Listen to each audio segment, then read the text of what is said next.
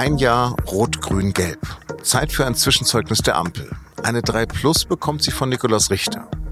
Mit dem Leiter des Berliner Büros der SZ habe ich für Auf den Punkt gesprochen, den Nachrichtenpodcast der Süddeutschen Zeitung. Am Mikro ist Lars Langenau. Herzlich willkommen. Werbung. Hi, ich bin Patrick Bauer, Reporter beim Magazin der Süddeutschen Zeitung. Und gemeinsam mit meiner Kollegin Eva Hoffmann habe ich an einer unglaublichen Geschichte recherchiert. Tom und Jana denken, sie ziehen mit ihrem kleinen Kind zu einer liebevollen Gemeinschaft. Aber sie landen in einer Gruppe, in der Menschen manipuliert und psychisch und physisch fertig gemacht werden. Wie schafft es die Familie da wieder raus? Im Schattenkloster. Chronik einer Gehirnwäsche ist ein SZ Plus Podcast in Zusammenarbeit mit Audible. Jetzt auf sz.de slash Schattenkloster. Wie die Zeit mal wieder vergeht, schon wieder ist Nikolaus und am Mittwoch ist die Ampelkoalition aus SPD, Grünen und FDP dann auch schon ein Jahr alt. Angetreten ist die Ampelregierung mit dem Anspruch, Deutschland modernisieren zu wollen. Zur Erinnerung. Genau vor einem Jahr bei der Vorstellung des Koalitionsvertrages hat Wirtschaftsminister Christian Lindner gesagt, Jetzt beginnt die Zeit der Tat. Wir haben gesagt, wir wollen mehr Fortschritt wagen. Ab dieser Woche wollen wir am Fortschritt arbeiten. Inzwischen aber herrscht ein bisschen Ernüchterung. Die russischen Angriffe auf die Ukraine hat das erste Regierungsjahr natürlich geprägt. Und besonders zwischen FDP und Grünen hat es immer wieder geknirscht und gekriselt. Die Opposition ist traditionsgemäß wenig begeistert von der Regierungsarbeit. Und so hat CDU-Chef Friedrich Merz Kanzler Olaf Scholz gerade wieder einmal Führungsschwäche attestiert. Bereits Ende November hat er bei RTL gesagt, die Regierung hat über den Sommer mehr gestritten als entschieden linken Parteichefin Janine Wissler beklagt vor allem, dass die Armut zugenommen hat. Tatsächlich besitzen laut der Böckler Stiftung in Deutschland die wohlhabendsten 10 Prozent zusammen etwa 60 Prozent des Vermögens. Die unteren 20 Prozent haben gar nichts und etwa 9 Prozent aller Haushalte sind verschuldet. Und so hat Wissler in der ARD am Dienstag kritisiert, dass die Ampel nicht rangeht an die ganz hohen Vermögen, an äh, die Superreichen. Mein Berliner Kollege Nikolaus Richter begleitet und beobachtet die Politik der nicht mehr ganz so frischen Bundesregierung.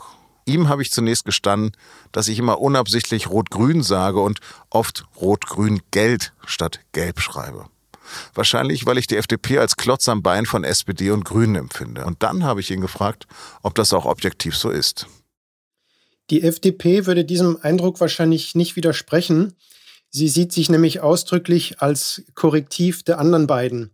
Rot und Grün sind ja eher links, also eher für höhere staatliche Ausgaben und für mehr Regulierung. Und die FDP sieht sich immer in der Rolle, dass sie dem Einhalt gebietet. Sie würde übrigens wahrscheinlich der Meinung sein, dass SPD und Grüne der Klotz am Bein des Steuerzahlers sind und enorme Schulden anhäufen und die FDP was dagegen tut. Dann lass uns mal konkret machen. Welche Vorhaben sind denn an der FDP bislang gescheitert? Widerstand gab es ja, darüber wurde viel berichtet, gegen das Tempolimit auf den Autobahnen. Im Alltag würde ich sagen, was relevant ist, ist vor allem, dass die FDP sich in der Rolle des Haushaltshüters sieht. Christian Lindner, der Finanzminister, versucht ständig, die Ausgabenwünsche in der Koalition wieder etwas einzudämmen, was ihm nicht immer gelingt, wenn man sieht, was im ersten Jahr alles ausgegeben wurde. Aber das ist sozusagen die Kerndisziplin der FDP, Ausgaben senken und auf keinen Fall die Steuern zu erhöhen. Eigentlich überschattet der Krieg in der Ukraine alles. Kann man deshalb der Ampel nach einem Jahr wirklich ein richtiges Zeugnis ausstellen? Natürlich muss man einer Regierung auch in Krisenzeiten und Kriegszeiten ein Zeugnis ausstellen können. Natürlich muss man anerkennen, dass das eine ganz außergewöhnliche Situation ist, in der wir gerade stecken und in der auch die Regierung steckt seit dem 24. Februar. Die Umstände sind historisch schwierig, ja. Aber das entbindet eine Regierung ja nicht äh, davon, sorgfältig zu arbeiten. Im Gegenteil, in der Krise muss sie, glaube ich, besonders sorgfältig arbeiten und sich ihrer Verantwortung bewusst sein. Mein persönliches Zeugnis wäre kurz zusammengefasst, dass die Ampel gute Richtungsentscheidungen getroffen hat, die Ukraine zu unterstützen, die Bundeswehr zu stärken, den Menschen zu helfen bei den Energiepreisen. Aber es gibt auch immer große Probleme bei der handwerklichen Umsetzung bei der Kommunikation innerhalb der Ampel und manchmal auch beim Auftreten des Bundeskanzlers. Du hast es schon erwähnt, aber was sind für dich denn die bislang größten umgesetzten Projekte und wie wirkt sich das konkret auf unser Leben aus? Am konkretesten werden die Menschen wahrscheinlich gemerkt haben, dass der Staat doch in diesem Jahr viel Geld in die Hand genommen hat. Manches hat man schon wieder vergessen, weil es schon wieder so lange zurückliegt, aber es gab ja das Energiegeld von mehreren hundert Euro, es gab den Tankrabatt, es gab das 9-Euro-Ticket im öffentlichen Nahverkehr, es gibt jetzt den Gas- und Strompreisdeckel, der ab Dezember anfängt zu wirken. Also eine ganze Menge Maßnahmen, mit denen der Staat geholfen hat, diese enorme Kostensteigerung bei Energie vor allem, aber auch bei anderen äh, Bereichen des Lebens, wo vieles teurer geworden ist, äh, abzumildern und den Menschen zu helfen. Das ist grundsätzlich gut, aber man muss auch feststellen, dass äh, viel Geld auch an Leute geflossen ist, Bürgerinnen und Bürger, die es vielleicht nicht so dringend brauchen. Der Staat hat da schon stark mit der Gießkanne über das ganze Land verteilt und das wirft natürlich die Frage auf, wie lange sich das auch noch leisten kann. Dann lass uns doch nochmal auf andere Vorhaben schauen und das, was auch umgesetzt worden ist. Lass uns doch einfach mal exemplarisch über Zu- und Einwanderung sprechen. Bei der Einwanderung ist es so, nach Plänen der Innenministerin, und das ist auch was im Koalitionsvertrag steht, sollen Zuwanderer schon nach fünf Jahren die deutsche Staatsbürgerschaft erhalten, bei besonderen Integrationsleistungen schon nach drei Jahren. Bisher sind acht Jahre üblich. Das zeigt doch, dass man das Verfahren stark beschleunigen will. Und wer Deutscher werden will, soll auch künftig seine alte Staatsbürgerschaft nicht aufgeben müssen. Das heißt, dass man zwei Pässe haben kann. Nun gibt es da Komplikationen gerade in der Koalition. Die FDP ist jetzt doch ein bisschen skeptisch, ob man das so schnell umsetzen soll. Was man aber, glaube ich, sehen muss, Deutschland braucht dringend Fachkräfte. Wir brauchen Zuwanderung, wir brauchen qualifizierte äh, Leute aus dem Ausland, äh, die die vielen leeren Stellen in der Industrie füllen. Überall werden händeringend Expertinnen und Experten gesucht. Und wie der Minister Heil neulich sagte, Deutschland muss sich Mühe geben, attraktiver zu sein. Denn wir stehen in einem Wettbewerb mit vielen anderen Ländern um kluge Köpfe und starke Hände übrigens auch. Und all das äh, führt dazu, dass wir mehr tun müssen, um Leute anzuziehen. Stichwort Klimaschutz. Da gelten jetzt auch Atomkraft und Gas als grün. Eigentlich ist das doch eine Verarschung, oder? Ja, das Thema Klimaschutz hat bestimmt in diesem Krisenjahr am meisten gelitten. Die Koalition ist ja angetreten mit den Grünen als Mitgliedern, die sich für dieses Thema besonders stark machen wollten, naturgemäß.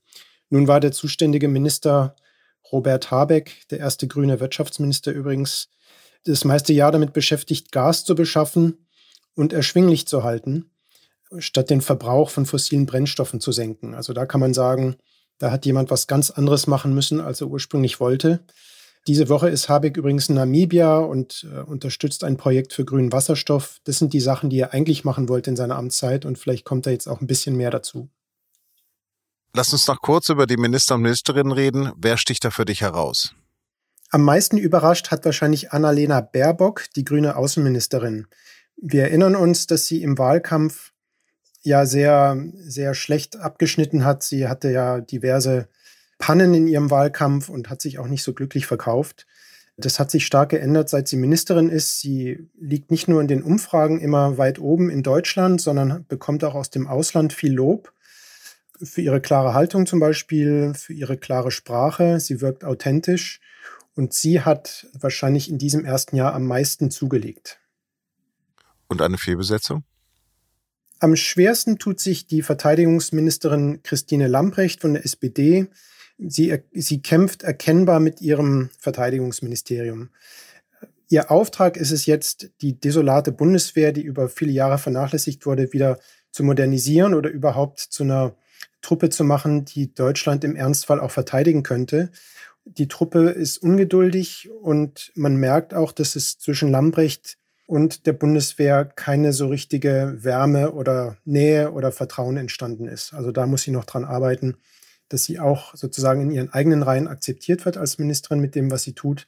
Und sie muss auch versuchen, schneller Ergebnisse zu liefern als bisher. Ganz zum Schluss und spontan auf einer Skala von 1 bis 6, welche Note würde diese Regierung von dir bekommen? Ich würde ihr eine 3 plus geben.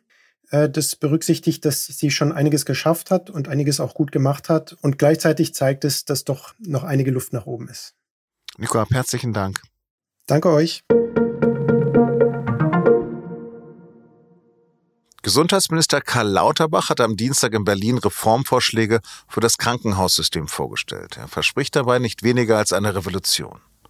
Im Mittelpunkt steht dabei die sogenannte Fallpauschale. Das ist ein Fixbetrag, der je nach Diagnose bezahlt wird. Das heißt, wer viele lukrative Fälle behandelt, verdient auch viel Geld.